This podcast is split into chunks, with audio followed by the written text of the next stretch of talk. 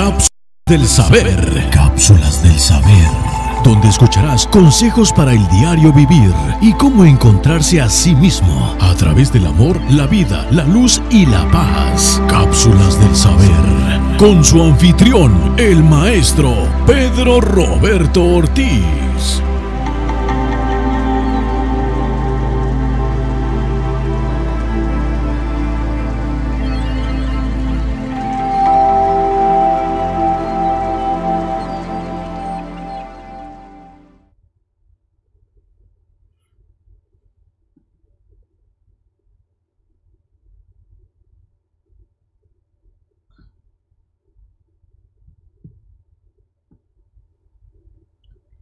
Bienvenidos a cápsulas del saber y estamos en mi legado 903, siendo hoy 24 de marzo del 2021.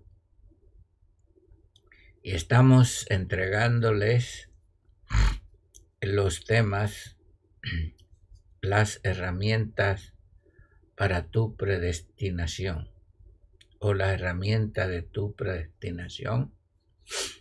Y esta es la potencia número 2.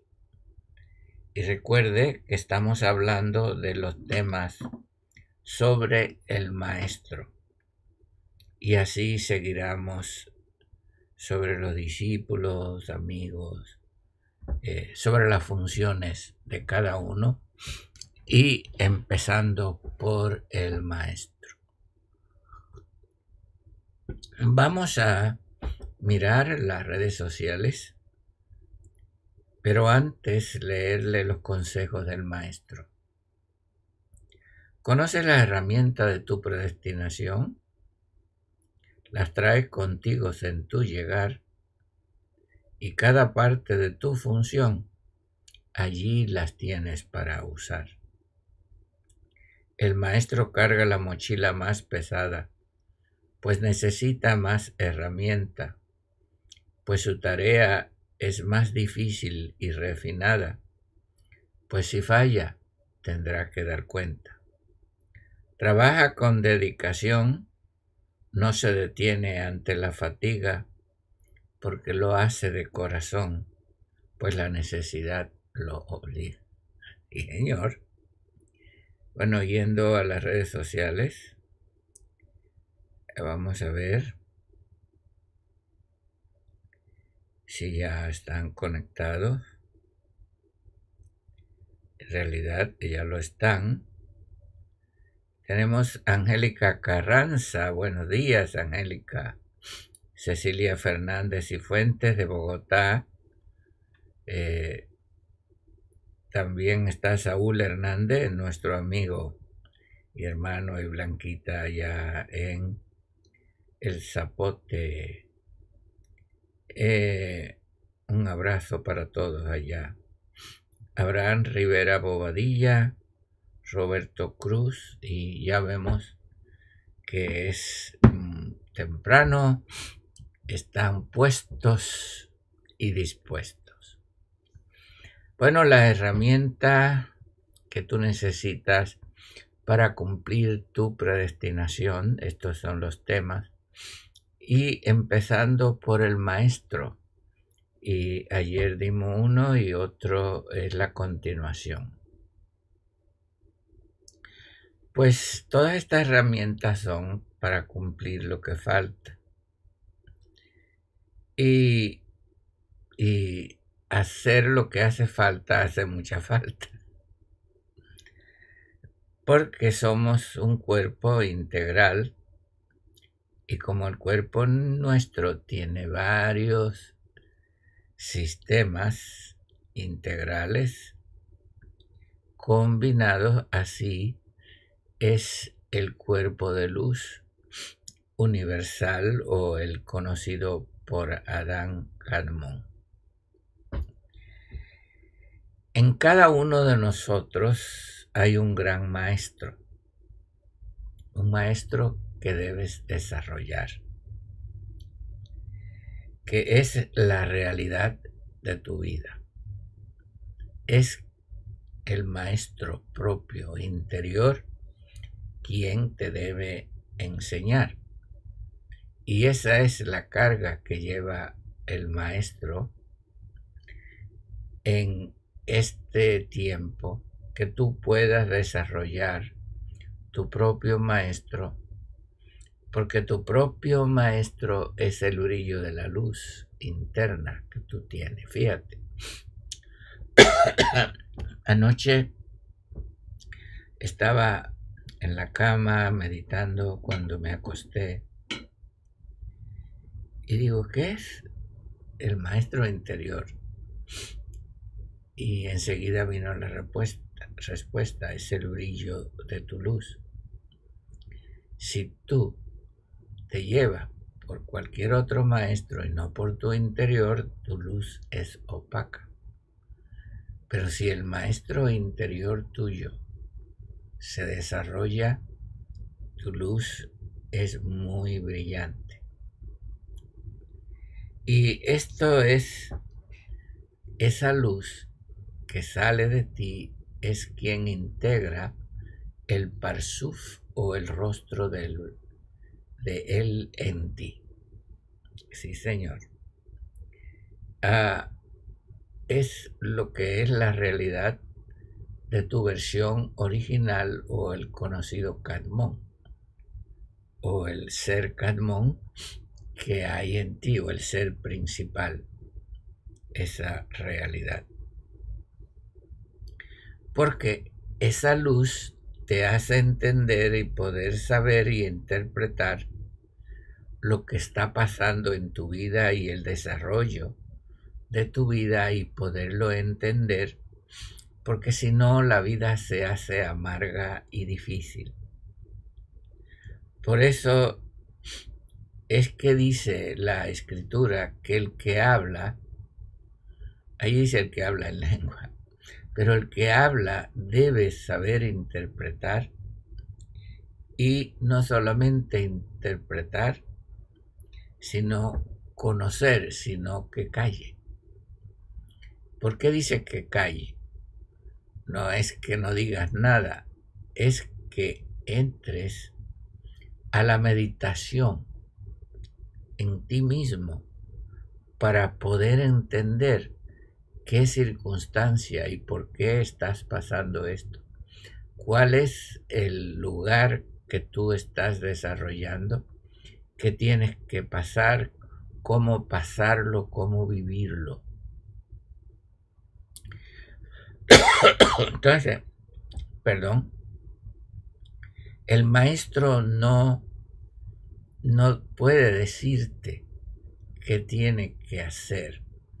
El maestro es un acompañante que tú tienes, que te ayuda a desarrollarte a ti mismo como tu propio maestro y que puedas entender cada paso que tenga que dar en esta vida, por dónde, por el camino que andes y cómo salir ileso de cada trampa del enemigo.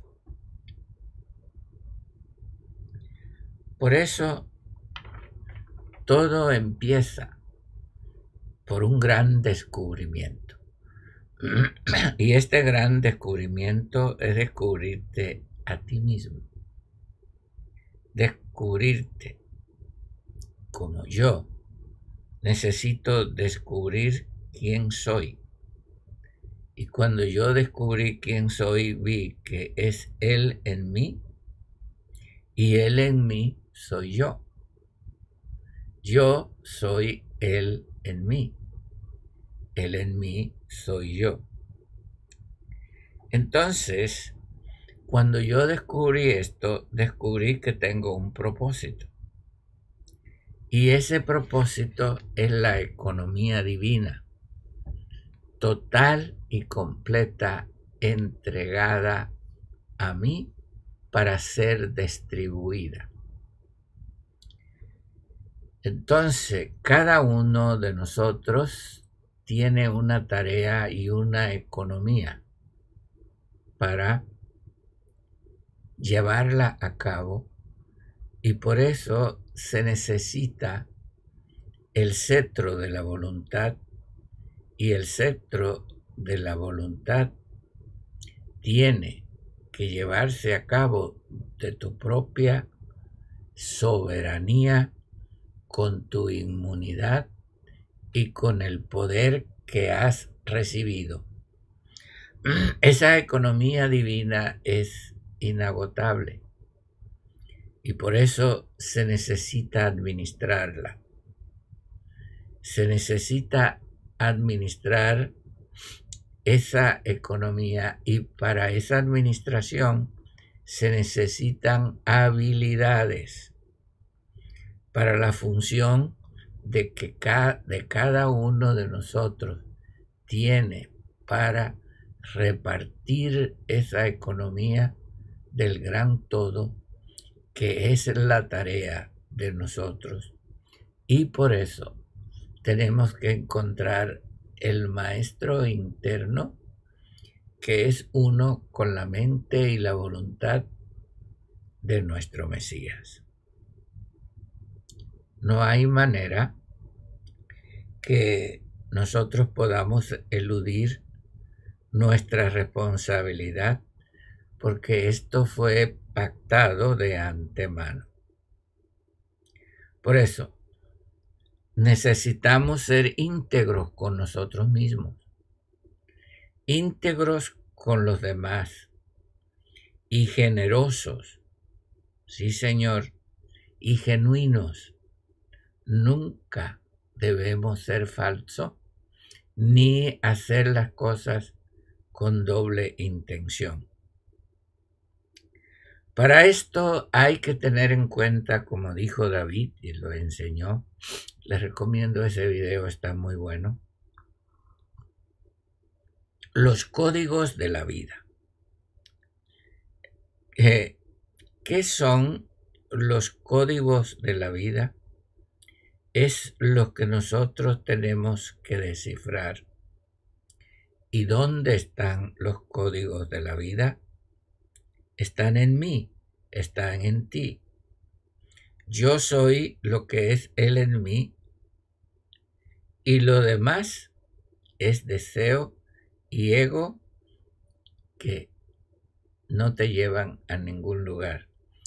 Todos los códigos de todo lo que Él es, todo su poder, toda su economía, todo su grandeza, están codificados en tu vida y en la mía y lo podemos vivir si sabemos administrarlo, porque traemos en nuestra mochila las herramientas para hacerlo.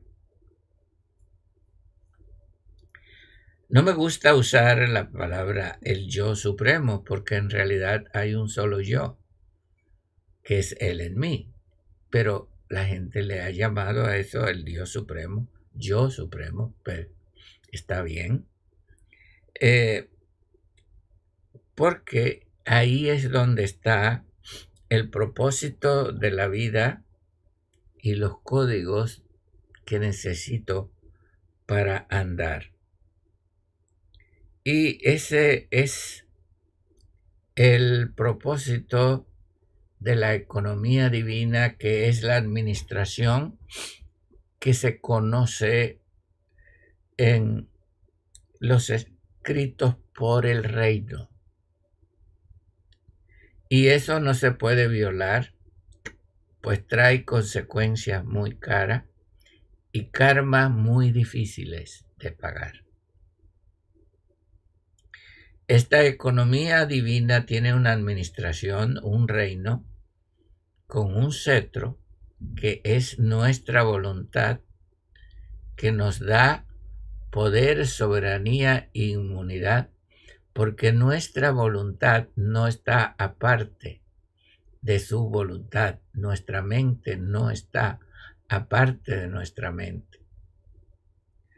Porque tú puedes usar el cetro de tu voluntad para tu ego y eso no te funciona no te va a funcionar, más bien te va a hundir para tus propósitos y eso. No, tienes que ser uno con Él. Él en mí y yo en Él. Acuérdese de eso siempre. Se lo dice este maestro. Pero se necesita mucha fidelidad, mucha integridad, eh, integridad. Eh, eh, por ejemplo, si a una persona le dan millones de dólares para que ayude a la gente y en vez de ayudarlo se compra una finca, se compra un yate, se compra una mansión, se compra un avión, vive como rey y le da migajas a los demás. Eso es lo que muchos están haciendo. Se concentran en sí mismo y no en los demás, no en la misión que tienes. Es que hay para todos. Hay para ti y hay para todos, mi hermano. Entonces, ahí es donde vienen las consecuencias. Sí, Señor, ahí vienen las consecuencias de las acciones que nosotros hacemos. Yo les dije a ustedes que hay dos mundos debajo de Eret. Net si ya, si ya, después está Eret, que es el mundo donde estamos, después está Aret, que está en cuarta dimensión, es decir, ya en primera dimensión, si ya segunda dimensión, Eret tercera dimensión, Aret cuarta dimensión, Adama quinta dimensión, eh, Arca sexta dimensión y Tabel séptima dimensión. Entonces, ya es el mundo más bajo eh, donde está la suciedad, donde está la destitución, donde está... Y en Nesilla está de falsos administradores, de falsos maestros, de lo más bajo, no solamente de criminales, de estafadores, de mentirosos, de todo lo más bajo. Allí está lleno de maestros falsos, de seres que se les dio y no cumplieron. ¿Qué les parece? Porque al que mucho se le ha dado, mucho se le ha reclamado. En ese ya está lo más bajo. En ese lugar están los inteligentes, los necios, los ricos, los avaros, los deshonestos, intelectuales que usurparon su poder para sus propios beneficios, ególatras, tacaños, maestros religiosos. Y allí no hay nada. Y esa nada es disputada por todos. Yo he visitado ese lugar y es un lugar muy horrible. Por eso, no solamente por eso yo lo hago por amor, pero es una advertencia para aquellos de lo poco que hay se disputa fieramente. Allí no hay luz, no hay conocimiento. Eh, y lo poco que hay es chatarra, desperdicio. Y por ese desperdicio y esa basura se pelea y aún se codicia. Es un mundo de locos despiadados que no tienen ahora identidad, ni nombre, ni honor, ni familia, porque lo tuvieron todo y lo despreciaron. Desde allí es donde tienen que empezar un largo proceso de retorno. Cuando estaban arriba, regresaron abajo. Y entonces es como estar en el último piso, 120 pisos, volver abajo y tener que subir de nuevo. Oh, por eso tenemos que ser intérpretes de la vida y de los códigos de la vida y ser lo que somos. Porque tenemos una predestinación y esto lo podemos cumplir, mi hermano. No importa. Usted no nació para ser número dos. Usted nació para ser número uno pero quiere ser, esto es uno, uno, uno, uno, uno, uno, llegar al último uno, que es el último lugar. Para llegar al último uno tiene que empezar por uno.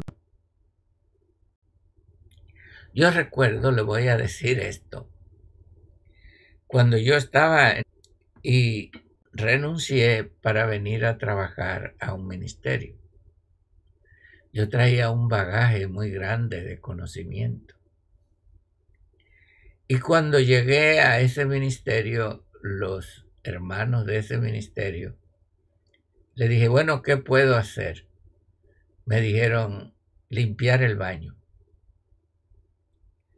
Eh, aquello me cayó a mí, este, ¿cómo? Sí, yo fui director de siete estados, estuve cuatro oficinas, me van a poner a limpiar baño. Yo salí para... Yo traía un bagaje muy grande de conocimiento. Y cuando llegué a ese ministerio, los hermanos de ese ministerio, le dije, bueno, ¿qué puedo hacer? Me dijeron, limpiar el baño. Eh, aquello me cayó a mí, este, ¿cómo? Sí, yo fui director de siete estados, estuve cuatro oficinas, me van a poner a limpiar baño. Yo salí para empezar de nuevo y empecé a limpiar el baño feliz y a cantar y vino uno y, empezamos a compartir limpiando el baño feliz. Era el número uno limpiador de baño. Y vino otro y empezamos, porque no había ministerio en español. Entonces, desde el baño, allí yo le compartía a, a los que hablaban español que no hablaban bien el inglés y se llenó el baño de personas. Y el director dijo, ¿por qué no van para Santa Ana y establecen una congregación en español allá? Y así, mi obra aquí en Santa Ana empezó en un baño en Anaheim. ¿Qué le parece? Y de ahí nos lanzamos a México teníamos dónde dormir y nos íbamos a las, a las clínicas. Le pedíamos permiso al, al velador para que nos dejara dormir en una bolsa de esa que llevábamos. Sleeping bag se llama en español, una bolsa de dormir. A veces en los buses. es así. Lo que hay que hacer, hay que hacerlo no tratar de, usurpar usar a otros para hacerlo. Eres tú quien tienes que hacerlo. No use a nadie de escalera. La escalera está dentro de ti, mi hermano. No uses otra persona como escalera. Tú tienes la escalera. Tú puedes subir por ti. Mira, Jacob se le dio esa enseñanza. No uses a tu hermano, ni a tu papá, ni a nadie para subir. Tú tienes una escalera dentro de ti. Y soñó que él podía subir y bajar por esa escalera. Y eso es lo que tú tienes. Esa escalera se llama Sulam. Esas escaleras son los códigos de luz que están en ti. Si tú ves los códigos genéticos, es una escalera interna que tenemos nosotros. Entonces, la escalera para el triunfo, la escalera para subir, no. Por cierto, hay un escrito, subiendo por la escalera de ti mismo, esto lo hice yo ya hace años, cuando hablé de Sulam y la visión de Jacob. Eres tú quien tienes que subir el maestro te puede ayudar, pero tú tienes dentro de la mochila, pesa la escalera, pero tienes que utilizarla, mi hermano, porque esa es la vida. Ah, entonces, Cuando nosotros, wow, déjeme parar un poquito aquí y decirle, mi hermano, eh,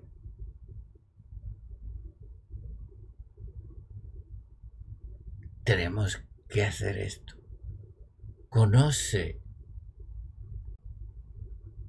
conoce, conoce tu capacidad y los códigos de tu vida. Se puede, tú puedes.